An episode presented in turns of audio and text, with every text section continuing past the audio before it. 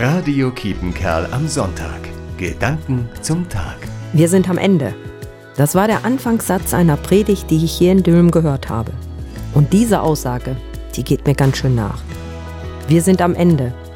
Den Eindruck kann man gewinnen, wenn man die Nachrichten der letzten Monate und Wochen in den Blick nimmt.